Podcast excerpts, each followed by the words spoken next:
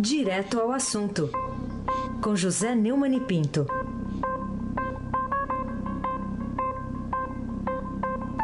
Neumann, bom dia. Bom dia, Raíssen Mabaki, o craque.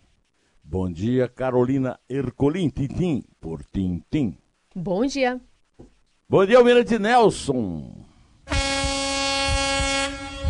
Bom dia, Moacir Biasi. Bom dia, Diego Henrique de Carvalho. Bom dia, Clã Bonfim, Manuel Alice Isadora. Bom dia, ouvinte da Rádio Eldorado 107,3 FM. Raizen Abac, o craque. Vamos começar falando do, da apresentação ontem do ministro da Justiça e Segurança, Sérgio Moro, do pacote de segurança, que agora será submetido ao Congresso. Vamos ver o que vai acontecer no STF também, né, Neumann? Que tudo acaba indo para lá, muita coisa vai para lá. Afinal, é, ele terá prisão depois de segunda instância e criminalização de Caixa 2 são temas que estão lá no STF também, né? Sim, está é, tá inclusive marcada uma, uma votação, nova votação sobre a questão da, da jurisprudência, da, da autorização para um juiz poder prender em segunda instância. O, no projeto do Moro prevê a prisão em segunda instância. Dizer, simplifica até a nossa vida aqui para explicar. E é o que está no, no, alto da primeira página do Estadão de hoje. Pacote de Moro propõe prisão em segunda instância e pena a Caixa 2. O, o, o Almirante Nelson tem aí um, uma sonora do ministro falando da, dessa questão. Vamos ouvir o Sérgio Moro em pessoa? Nós estamos estabelecendo que lideranças de organizações criminosas armadas devem iniciar o cumprimento da pena em estabelecimentos penais de segurança máxima. É mais rigor do que regime fechado. Nós estamos estabelecendo que o condenado por integrar a organização criminosa ou por crime praticado através de organização ou associação criminosa não poderá progredir de regime de cumprimento de pena ou obter outros benefícios prisionais se houver elementos probatórios que indiquem a manutenção do vínculo associativo. Heisen, o, o Moro explicou aí mais uma questão que a gente não abordou, que é essa questão dos, das facções criminosas. E hoje a edição do Estadão tem dois bons artigos sobre isso. Um é do especialista Davi Tangerino, dizendo que o clima favorece o Moro. O outro artigo é, do ministro, meu conterrâneo, ministro Herman Benjamin, aquele que foi o relator né, do, da campanha é, da Dilma e do Temer e perdeu na votação presidida pelo Gilmar Mendes. O, o, o Herman Benjamin, é, que é lá de Catolé do Rocha, um, pertinho de Brejo do Cruz, onde nasceu o Zé Ramalho, pertinho de Uiraúna, onde eu nasci, é, além de ministro do, do, STJ, é diretor da Escola Nacional de Formação e Aperfeiçoamento de Magistrados. Eu selecionei aqui o último parágrafo do artigo dele para ler, para animar você a ler no jornal, no Estadão de hoje. O projeto avança no aprimoramento e modernização do ordenamento jurídico penal e processual brasileiro. Chega em boa hora. A nação passa por um momento de depuração ética e exige o enfrentamento da criminalidade, tanto a violenta como a organizada de qualquer natureza, inclusive a mais organizada de todas, a corrupção. Tal sentimento popular legítimo que nada apresenta de anticivilizatório deve se refletir nas leis que regem a sociedade. Claro, sempre de maneira a evitar radicalismos e retrocessos, com os olhos bem atentos às garantias fundamentais, conquista inalienável de gerações, da qual não se deve nem se precisa abrir mão no combate ao crime violento e à corrupção. Há algum tempo nós não temos visto o ministro Benjamin no noticiário, mas é muito bom que ele tenha feito esse artigo, ele que é amigo pessoal de um grande ídolo meu nessa área jurídica, que é o doutor Modesto Carvalhosa. Agora, nós todos sabemos, o doutor Hermano o Modesto, todo mundo, você, Raíssa, você mesmo perguntou isso, que a grande oposição a qualquer iniciativa é, desse gênero é o Supremo Tribunal Federal, que é a última resistência, o último bastião, não do cidadão, não da Constituição, é o último bastião da velha política. Depois da derrota do Renan Calheiros no Senado, o Supremo que tentou evitar continua sendo aquela fortaleza dos velhos políticos, é, das maracutaias, das mamatas e até da corrupção.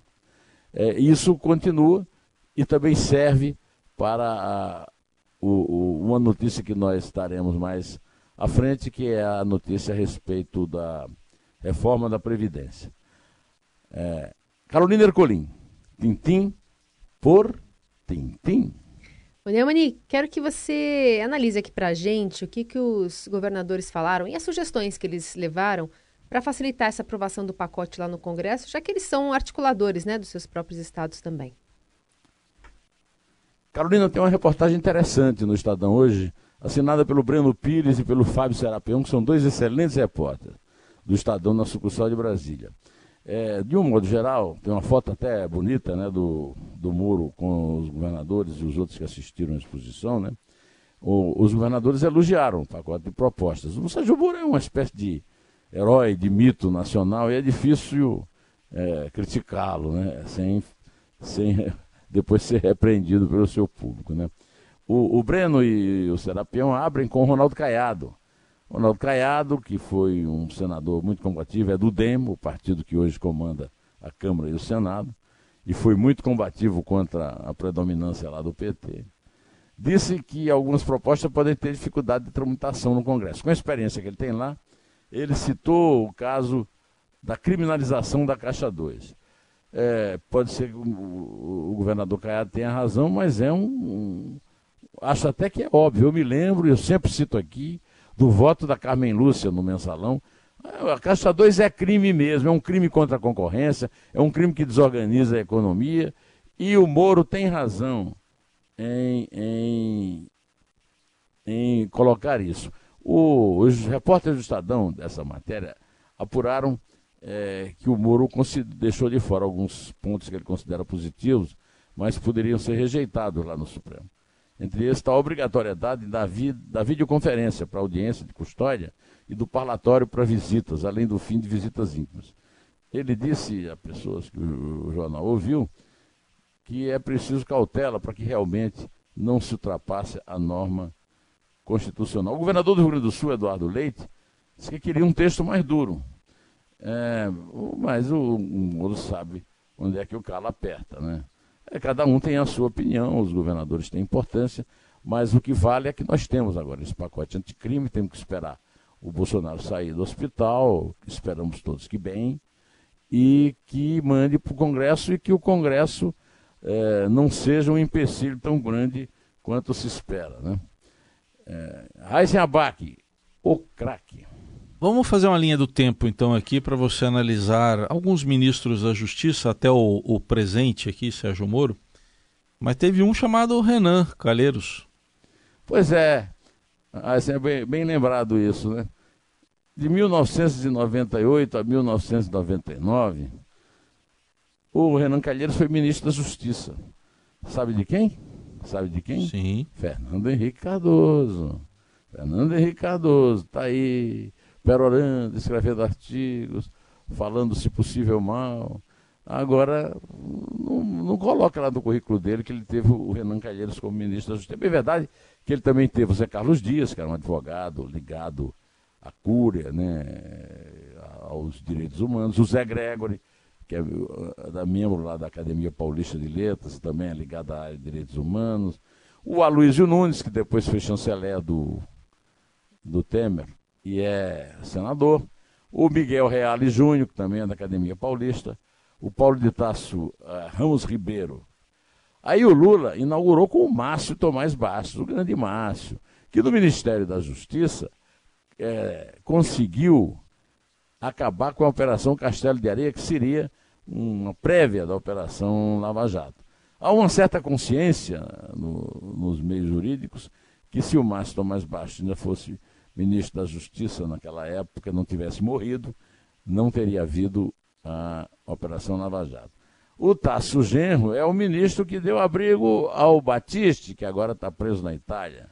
Depois teve o Luiz Paulo Barroso e o Zé Eduardo Cardoso, todos esses ministros do Lula, o Zé Eduardo Cardoso, ministro da Dilma. O Zé Eduardo Cardoso foi advogado pessoal da Dilma, uma vergonha na história da Advocacia Geral da União e do Ministério da Justiça. Depois vieram o Ayrton César Lima e Silva, um tal de Eugênio Aragão, que é mais militante do que poderia ter sido ministro, o Alexandre de Moraes, que hoje está no Ministério da Justiça, o, o interino Zé Levi Melo do Amaral Júnior lá com o Temer, Osmar Serralho, que, que hoje é ministro, né?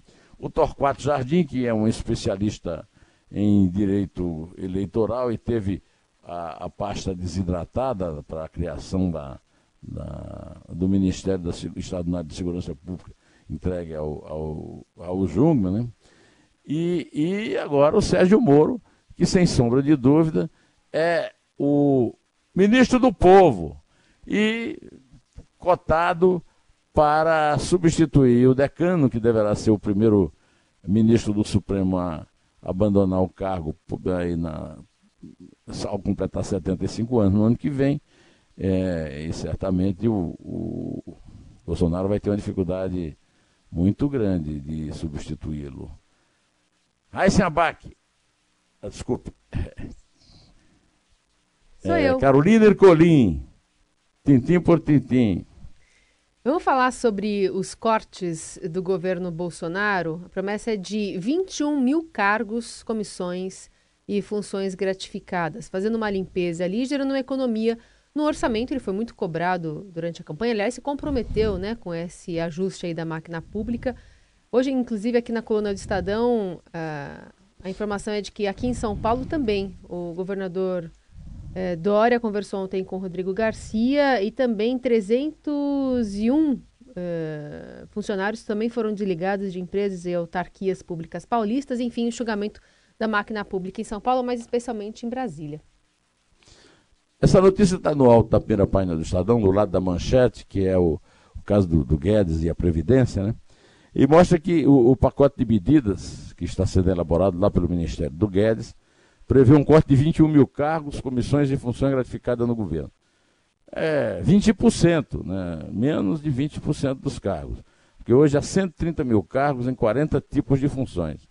É uma economia, eh, digamos assim, mincha, né? pífia. 220 milhões num país que está num buraco de bilhões.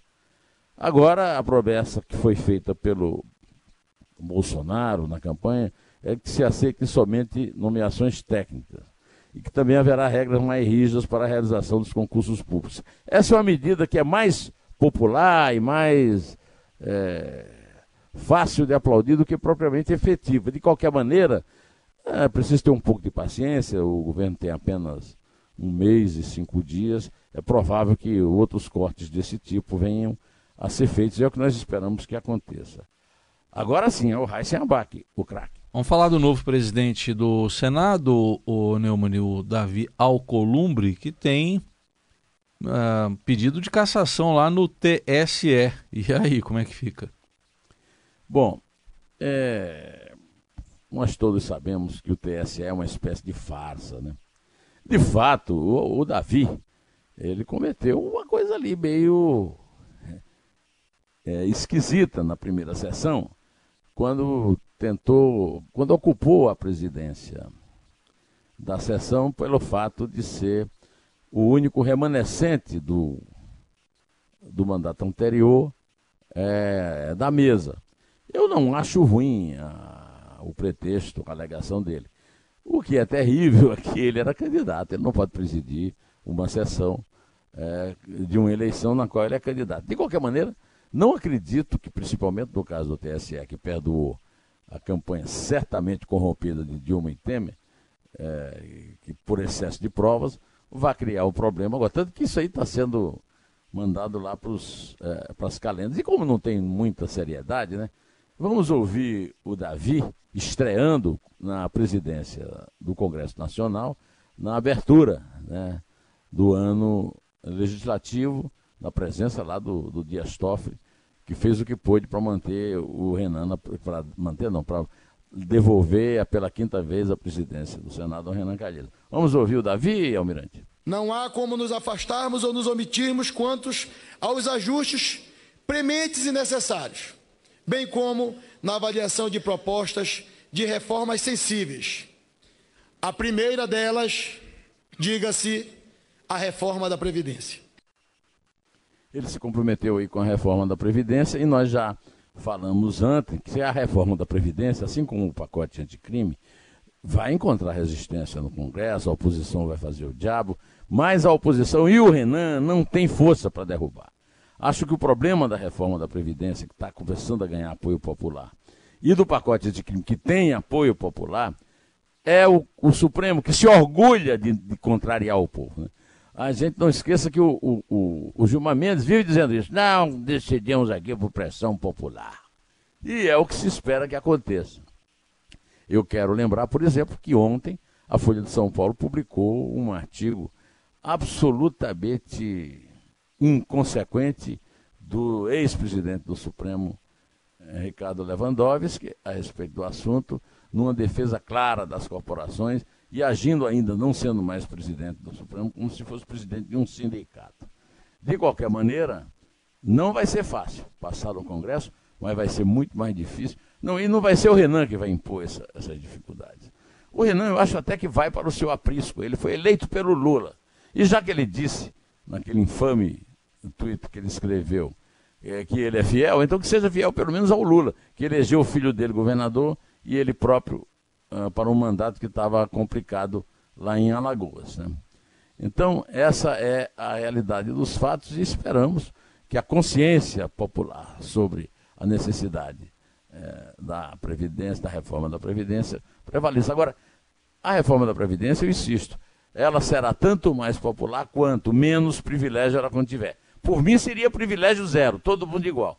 Se for impossível, o menos privilégio que puder haver, ela poderá ganhar um pouco mais de popularidade. A Carolina Colim, tintim por tintim. Ô Neumann, vamos falar um pouquinho sobre o ex-presidente Michel Temer, né, tão distante do noticiário, mas ontem os ministros Edson Fachin e Luiz Roberto Barroso, do Supremo, encaminharam ontem à Justiça Federal de Brasília as três denúncias apresentadas pela PGR contra Michel Temer naquele período em que o MDBista ocupou a presidência da República. É, e não só ele, né? Outras pessoas também. O que, que deve acontecer a partir né, de, um, de um juiz em primeira instância analisando o tema de um ex-presidente? É, o ex-presidente vai para o juiz de primeira instância, juizado de primeira instância não é nenhuma, nenhuma, nenhuma Coca-Cola no deserto, de qualquer maneira, não é, não é tão leniente contra o Supremo. Né? Esperamos que o processo não, seja, não fique amarrado, o que não é, é muito provável aqui antes. Mas, de qualquer maneira, eu só perdi a, a chance de ouvir o Heisen falar aqui. É, o Heisen lamentar o Rocha Loures, né, está sendo também incluído nesse processo, de vez que ele ganhou um, uma Olimpíada lá de 100 metros com mala, foi isso? Isso, é. Ontem. A, a imagem foi exibida ontem, né? É, né? Você adora quando vê aquela Eu gosto. É, é, porque ele estava saindo da pizzaria, imagino, né? É, é Deve ter comido. Em vez pizza... de estar tá indo uh, dar em pizza, ele já estava devidamente alimentado de pizza. Sabe o que aconteceu com a pizza quando ele colocou na boca? Bem que eu pedi, um, bem que eu pedi uma pastilha. Aí se abaque o craque. Que pigarro, hein? Ô, ô Neumann, vamos falar aqui da situação da cidade de São Paulo, um estudo que saiu, a gente divulgou há pouco também. Tá tranquilo para passar em, em, cima e embaixo de pontes e viadutos aqui, né? É, a manchete da Folha de São Paulo, que nós acabamos de conferir aqui no Estadão, né? São Paulo tem mais seis pontos com estrutura comprometida. É, o Bruno Covas não é um melhor prefeito que a cidade já teve. Mas ele pegou uma herança danada. Agora vai ter que se virar nas, nos 30, né, como se diz, para ver se consegue consertar. Porque é o que você diz. Não é nada seguro andar em cima de ponte na maior cidade do Brasil. E, aliás, eu queria aproveitar esse assunto, apesar de não ter nada a ver, para cumprimentar vocês pela brilhante entrevista, comovente entrevista de Malu Ribeiro, coordenadora do programa Água do SOS Mata Atlântica, um pouco antes aqui da minha entrada, é, a respeito do Rio Paraupeba. É, é, de chorar. Uma entrevista maravilhosa, muito bonita. Carolina Ercolim. Parabéns. Tintim por tintim. Obrigada, Neumani. Bom, vamos falar ainda sobre uh, os países da União Europeia que estão reconhecendo o Juan Guaidó como presidente legítimo da Venezuela, uma lista grande aí de, de, de países. Um, e aí tem a reação de Putin, né? Por outro lado, Tem alguns analistas que estão olhando, é, inclusive essa movimentação dos Estados Unidos, com uma certa é, desconfiança, porque Trump está querendo, talvez, ter acesso também ao petróleo da Venezuela. Que análise você faz desses prós e contras da União Europeia e da aproximação dos Estados Unidos? É, é a, a, situação acho que continua na mesma. Né? O, enquanto o Maduro tiver o apoio dos generais, ele está seguro e a Venezuela está perdida. Os generais foram comprados, né? E a general de Maia na Venezuela. Eu conheço bem a Venezuela, lamento muito, adoro a Venezuela. Fui lá quando o regime militar aqui era duro e lá era uma democracia. A democracia cavou a sua própria sepultura, né? E, e o, o, enquanto a, a Venezuela tiver apoio de China e, e Rússia, é, vai ser difícil é, furar essa barreira. Agora, ah, agora tem também o, o, o, apoio do grande democrata Roger Waters, aquele que eu assisti a vaia monumental dele lá no Allianz. Você conhece no Allianz Parque? É, é algum lugar da sua preferência? Não? Conheço, conheço bem. É? Eu, Você eu, frequenta eu, muito lá? frequentava mais o velho Palestra Itália do que o novo ah, Allianz Parque. Frequentei bastante. Isso. Sofri muito com o timaço que tinha lá, o Palmeiras ganhando do Flamengo lá. Hein? Bom, então o Roger Waters disse que aquilo ali era democracia perfeita. É claro, é por que ele não vai morar lá, né? Mas é um imbecil absoluto, certo? De qualquer maneira, é, a situação continua se degenerando a um ponto que vai se tornar insustentável. Agora a gente só não sabe é quantos morrerão, quantos terão que ir embora para a Colômbia e para o Brasil principalmente. E, e, a Venezuela não merece sofrer isso, é, graças à persistência dos chineses e dos russos. Carolina Ercolim, conte aí para nós. Vamos contar. É três. É dois. É um. Em pé.